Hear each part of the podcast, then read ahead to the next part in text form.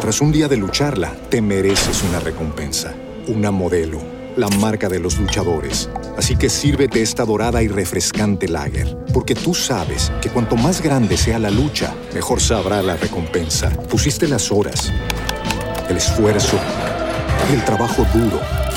Tú eres un luchador y esta cerveza es para ti. Modelo, la marca de los luchadores. Todo con medida, importada por Crown Imports, Chicago, Illinois.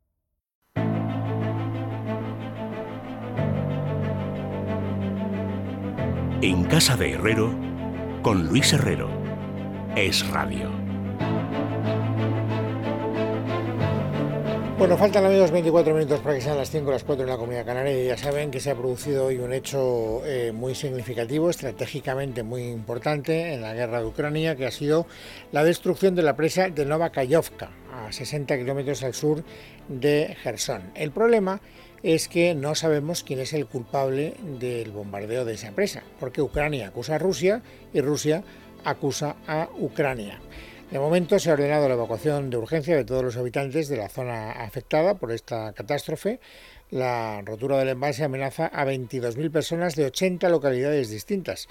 Independientemente de cuál sea el autor de este destrozo, lo que está más claro que el agua es que Moscú está acusando a Kiev de haber pasado a la ofensiva eh, con eh, ataques indiscriminados en la zona del Donetsk. Son, digamos, las últimas novedades, todas ellas muy interesantes que analizaremos enseguida en relación a la guerra de Ucrania. Nayara Fernández. Las alertas empezaban a saltar sobre las 5 de esta mañana. Distintos puntos de la ciudad ucraniana de Novakayovka, ocupada por los rusos, empezaban a inundarse.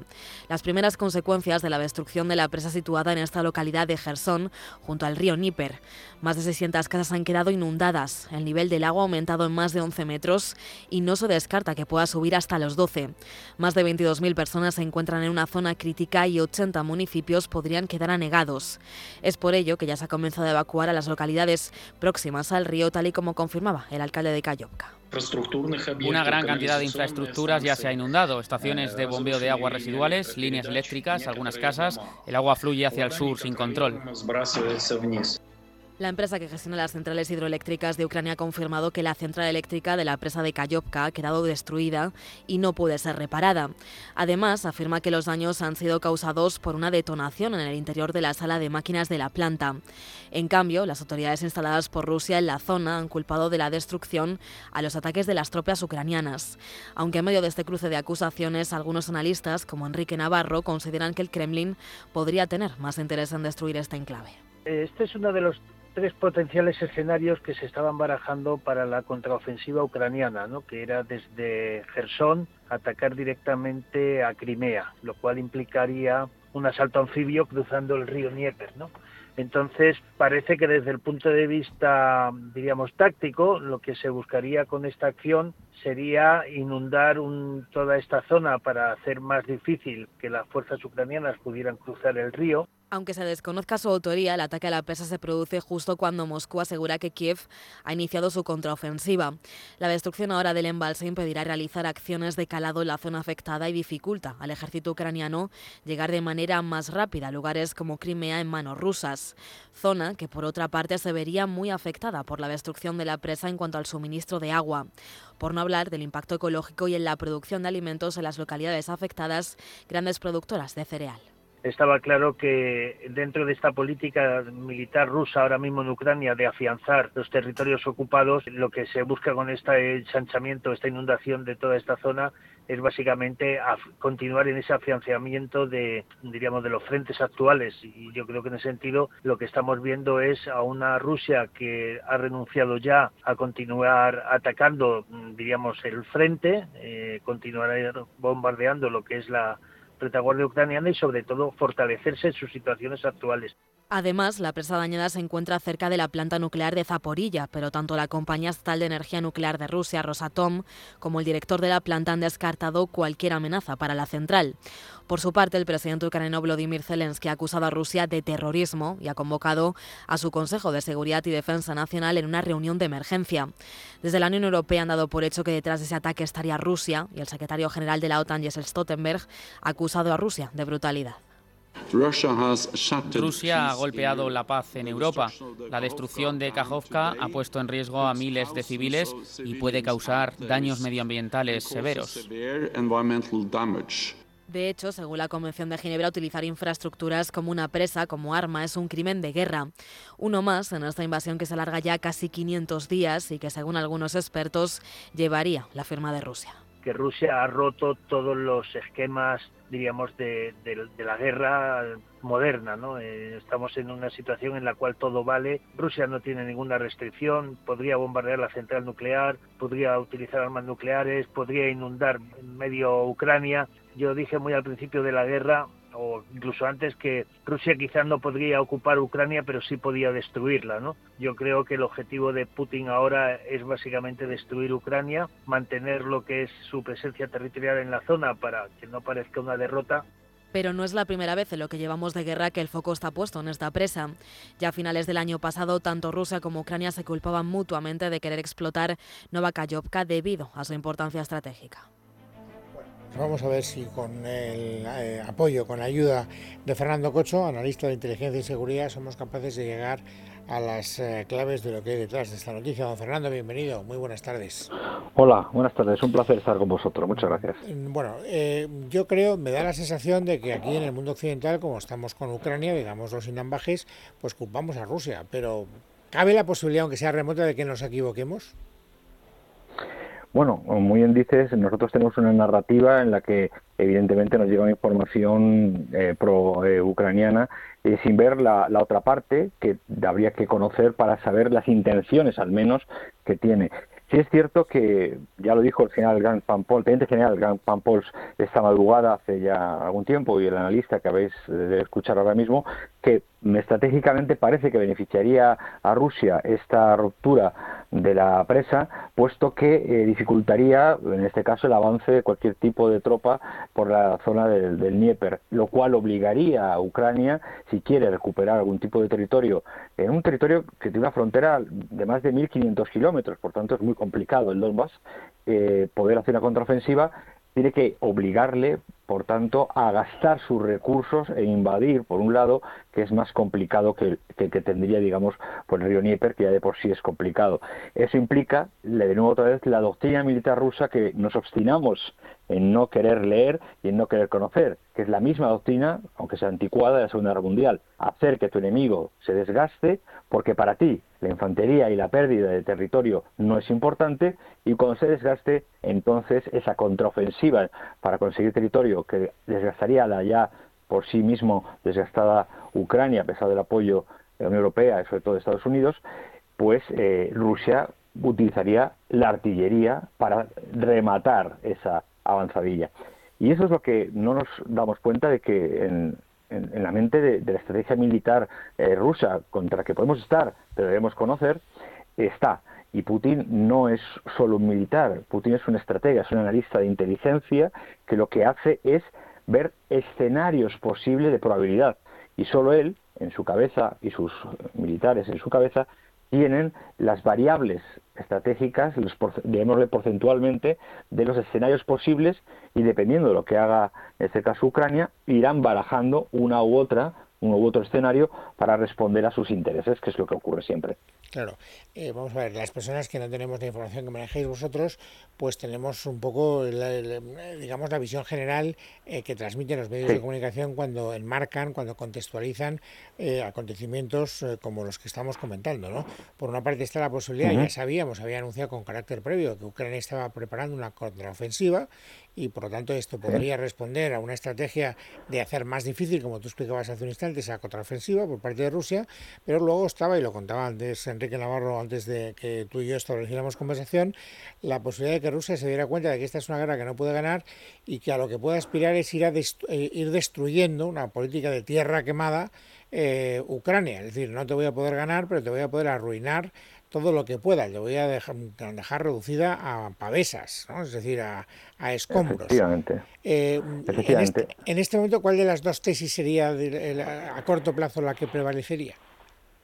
Eh, el, de nuevo otra vez a corto plazo establece se establece se está viendo que a Rusia le importa muy poquito su pérdida aparente de territorio y su pérdida aparente de, tropas, que no, les afecta, nunca les ha afectado, la infantería no es importante en la doctrina militar rusa, aunque nos parezca eh, terrible, y las tropas que tiene Ucrania pues están muy fatigadas, están muy... El Wall Street Journal hace cuatro días establecía que Ucrania no estaba en condiciones de hacer ninguna contraofensiva que no fuera suicida y políticamente, eh, llamémosle, eh, propagandista, pero que no había posibilidades de tener éxito. Y no olvidemos que nadie que tenga bombas nucleares, y Rusia tiene cuatro mil y pico, puede perder una guerra, y es un escenario que nadie quiere ver. Pero la estrategia más plausible, efectivamente, como bien has dicho, es que, ya lo ha hecho, que vaya desgastando a Ucrania como hizo en la Segunda Guerra Mundial con las tropas de Hitler, ir desgastándolas progresivamente con el llamado General Invierno y cuando están más débiles contraatacar o terminar de reducir a la última expresión al contrincante. Y Ucrania solo le queda una salida al mar. Solo le queda el puerto de Odessa por el que exporta su grano y que, aparte de estar muy fortificado, Rusia indirectamente por llamémosle indicaciones de China, primer consumidor y comprador de grano de Ucrania, le ha dicho que, bueno, que le una salida porque si no, China no tendría ese grano.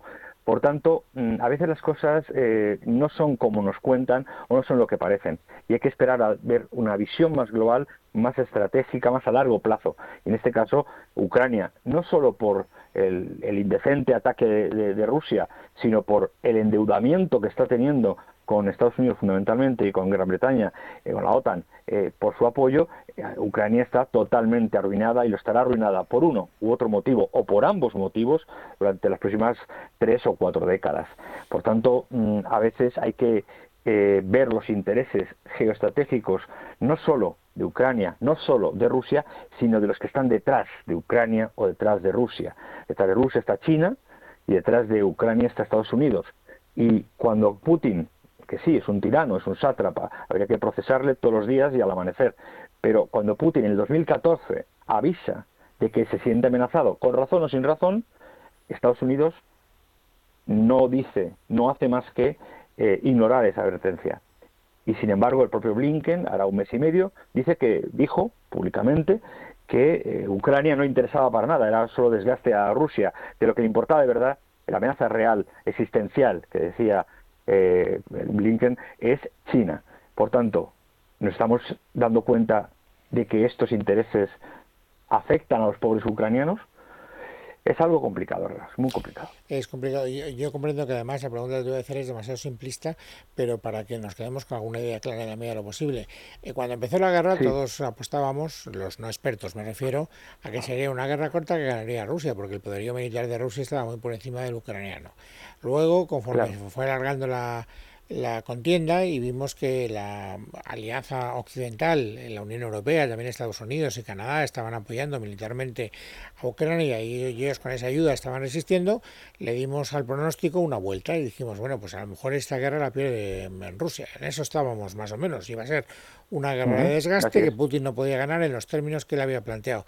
Después del episodio que estamos comentando de esta presa y después del análisis que hemos hecho, ¿tú sigues manteniendo la idea de que esta guerra va a tener un perdedor claro o al final todos pierden?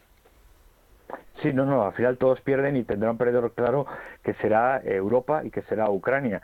¿Por qué? Pues porque Rusia, viéndose acorralada, utilizará armas químicas, armas nucleares o utilizar otro tipo de, acciones.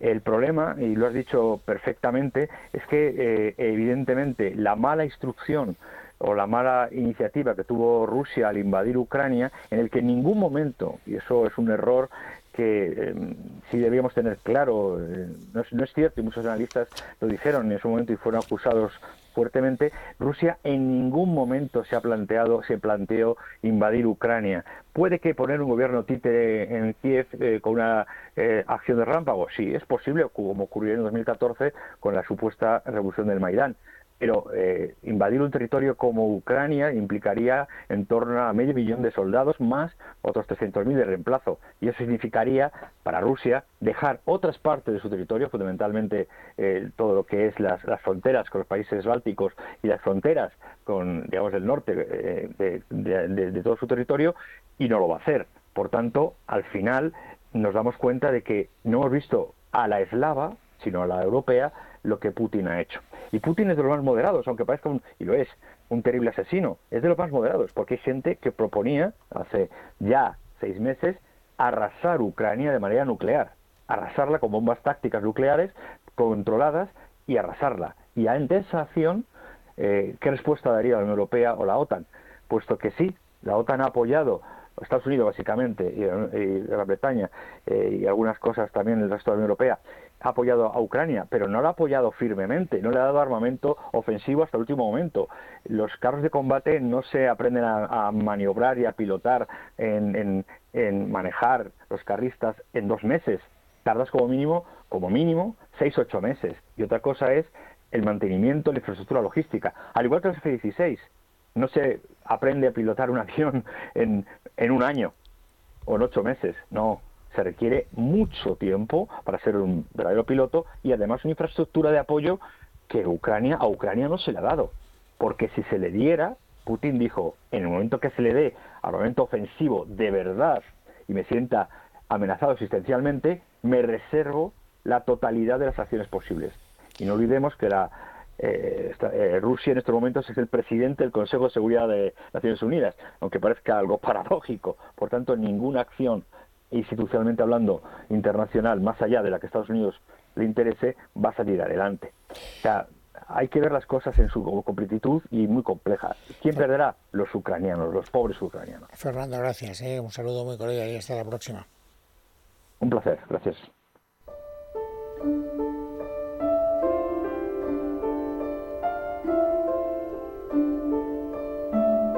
En Es Radio, en Casa de Herrero con Luis Herrero. Bueno, déjenme amigos que en los ocho minutos que quedan hasta las cinco de la tarde trate de acercarles a una de las preguntas más inquietantes que todos los seres humanos nos hacemos en algún momento de nuestra existencia. ¿Qué se siente antes de morir? Bueno, pues esa pregunta parece que científicamente empieza a tener una respuesta, porque por casualidad y por primera vez en la historia, las ondas cerebrales de un hombre eh, que estaba muriendo, que estaba sufriendo un infarto, quedaron registradas instantes antes de su fallecimiento. Fueron 900 segundos donde se observaron patrones rítmicos de ondas cerebrales similares a las que ocurren durante los sueños, durante la meditación o durante los recuerdos, y que han eh, permitido que se siga investigando para conocer más de lo que nos ocurre cuando estamos a punto de irnos al otro barrio. Carmen Arreazo. Uno de los grandes enigmas para el ser humano y el final inevitable para todos, la muerte y qué implica ese final de la vida ocupado el tiempo y el intelecto de filósofos, sabios y también científicos que a lo largo de la historia han buscado conocer qué es lo que sucede instantes antes de la muerte. Décadas de investigaciones que sin embargo tuvieron su punto de inflexión cuando hace poco más de un año un grupo de científicos de la Universidad de Estonia registró por casualidad la descarga de recuerdos en el cerebro de un hombre a punto de morir. Se trataba de un paciente de 87 años al que se le realizaba un electroencefalograma y que solo minutos después fallecía de un infarto. El resultado, 900 segundos de ondas cerebrales rítmicas semejantes a las que produce el ser humano cuando medita o sueña, o también cuando recuerda, y es precisamente lo que podría suceder durante nuestro último suspiro de vida. Muchos lo han definido como ver pasar la película de tu vida o algo más gráfico como una luz al final de un túnel. Así nos lo explica el jefe de neurología del Hospital 12 de Octubre de Madrid, Alberto Villarejo. De lo poquito que sabemos es de las experiencias que describen las personas que han, que han fallecido pues que hablan mucho de visión en túnel, a veces de sensaciones placenteras o de experiencias de salir fuera del, cuerpo. Entonces, se atribuyen a que el cerebro no está recibiendo suficiente sangre y entonces por eso, por ejemplo, la visión en túnel, porque la corteza cerebral visual pues no, no recibiría suficiente visión, suficiente riego para tener una visión periférica adecuada. Pero rara vez la muerte suele desvincularse de ser una experiencia traumática, a pesar de que ya hay varias investigaciones que afirmarían que podría aproximarse a todo lo contrario. Un estudio que analizó los sentimientos de enfermos de ELA en los días previos a fallecer llegó a la conclusión de que estas personas, a medida que llegaban a ese final, se veían agudizados sus sentimientos positivos. E incluso en esas experiencias ya cercanas a la muerte, algunos confesaban haber sentido un bienestar similar al que provocan algunas drogas, como nos señala también también el doctor Alberto Villarejo. También se comenta que las neuronas cuando sufren o, el tejido nervioso libera sustancias relajantes, las endorfinas o endocannabinoides que en el fondo actúan sobre receptores, pues donde actúa la morfina en el cerebro, por ejemplo, o el cannabis. Entonces, a veces hay experiencias de este tipo alucinatorio o placentero. De hecho, según una investigación llevada a cabo en el Imperial College de Londres en 2018 y que analizaba las experiencias cercanas a la muerte comparándolas con un fuerte alucinógeno, los sujetos estudiados encontraron muchos puntos en común con la experiencia psicotrópica. Admitieron también haber percibido experiencias extracorporales, sentimientos de transición a otra realidad y de paz interior, al mismo tiempo que se veía incrementada la actividad eléctrica en las regiones específicas del cerebro que se encargan de la memoria y del sueño pues uno de los grandes especialistas que tenemos en experiencias cercanas a la muerte, porque ha escrito varios libros, es el eh, médico psiquiatra y escritor José Miguel Gaona. José Miguel, bienvenido, muy buenas tardes. ¿Qué tal? Buenas tardes a todos. Me interesa mucho eh, eh, esta especie de descubrimiento que se hizo por casualidad de la persona que tenía un electro en el momento en el que fallecía por un infarto y que parece demostrar, si lo he entendido bien, que el cerebro sigue funcionando unos segundos después de que se para el corazón. Efectivamente, y así, así parece, no solamente en este estudio, que la verdad que es pionero porque justamente estaban monitorizando a esta persona y observaron cómo, a pesar de, dejar ya de tener flujos sanguíneos sobre el cerebro y técnicamente comenzar a estar muerto, digámoslo así, pues seguía con actividad. Eh, al final, muchas veces en la experiencia de a la muerte hay unos verdaderos podríamos llamarlos, no sé si acertadamente o no, fuegos artificiales, en los que la persona no solamente ve luces, sino que muchas veces, como habéis referido, eh, pues ve pasar, por ejemplo, la película de su vida por delante de sus propios ojos, o mejor dicho, por delante de su propia memoria.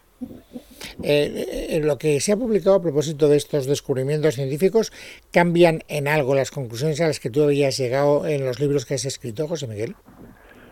Pues no, la verdad que no. Lo que se hace más bien es ampliarlos, profundizar aún más todavía.